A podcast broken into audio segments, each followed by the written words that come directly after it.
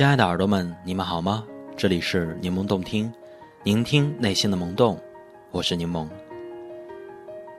大学的毕业旅行，我选择了骑行川藏线，经过三十天的长途跋涉，完成了两千两百公里的单车朝拜之路。每周一到周五晚上的十点半，我有一个云与梦彼端的故事，你要来听吗？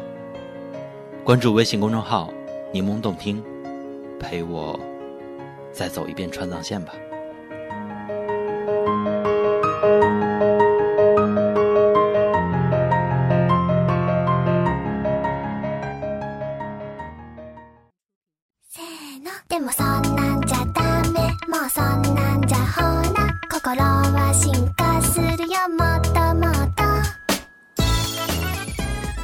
每次我跟别人讲我骑行过川藏线的时候，总会有人满脸担忧的问：“你们路上吃什么？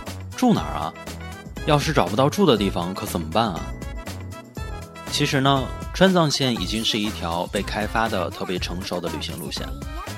大概从一三年的开始吧，每年暑假都会出现川藏线上堵自行车的情况，沿途呢都会有小村镇提供住宿。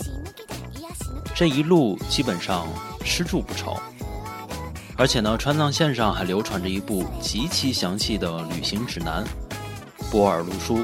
别问我波尔是谁。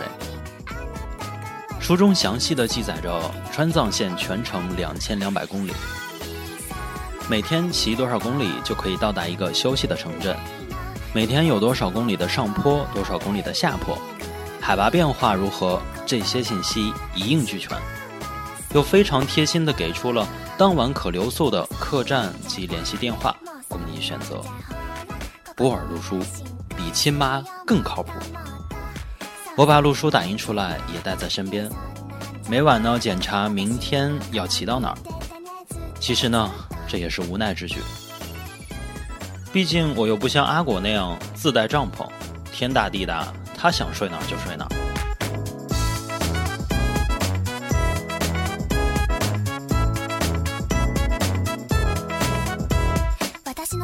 四月十号，骑了一整天的盘山公路，沿途树林茂密，还时不时的下一阵雨。我又是一个爱出汗的胖子，就这么湿哒哒的到了新沟。晚上在客栈里用吹风机吹湿透的衣裤，带吹风机，这也是贴心的波尔路书提醒的。前文说我的装备特别简单，没有冲锋衣，没有抓绒。冲锋衣是用来防雨的。而抓绒呢，既能保暖又能排汗，保证内衣总是干燥的。而我的纯棉保暖内衣啊，那吸水效果真是刚刚好啊！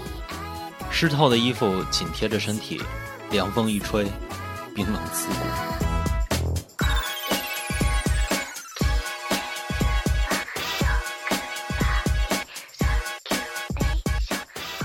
吹风机火力全开，内衣水汽蒸腾。我看着白色的水汽，陷入了沉思。这尼玛啥时候衣服能干啊？事实证明，我的担忧真的是相当必要的。因为直到一个星期之后，我们到达礼堂，阳光充足，我才不用每天穿湿衣服。第二天清早，客栈背后的半山腰笼罩着一层白色的云雾，如梦似幻。不过。我们也没有做过多的停留。路上说，今天要穿过二郎山隧道，要经过飞夺泸定桥的泸定，最后到达跑马溜溜的康定，强度不小。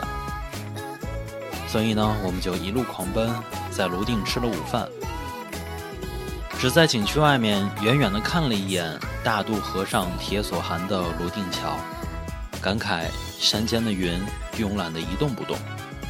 就只好继续赶路。晚上八点的时候，冒雨筋疲力尽地赶到了康定。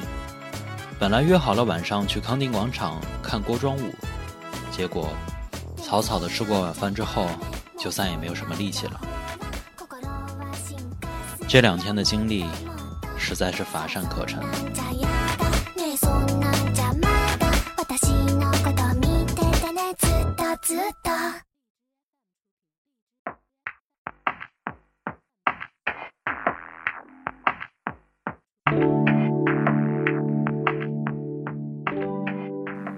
我们尽可能详细的安排好行程，最大限度的降低不确定性，担心路上会遇到危险，陷入麻烦。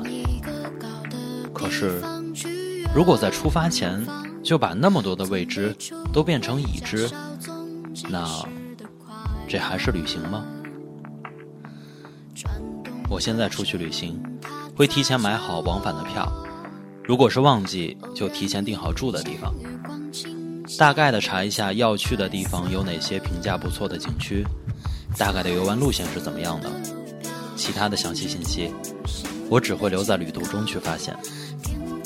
而这一切提前的安排也都是灵活可变的。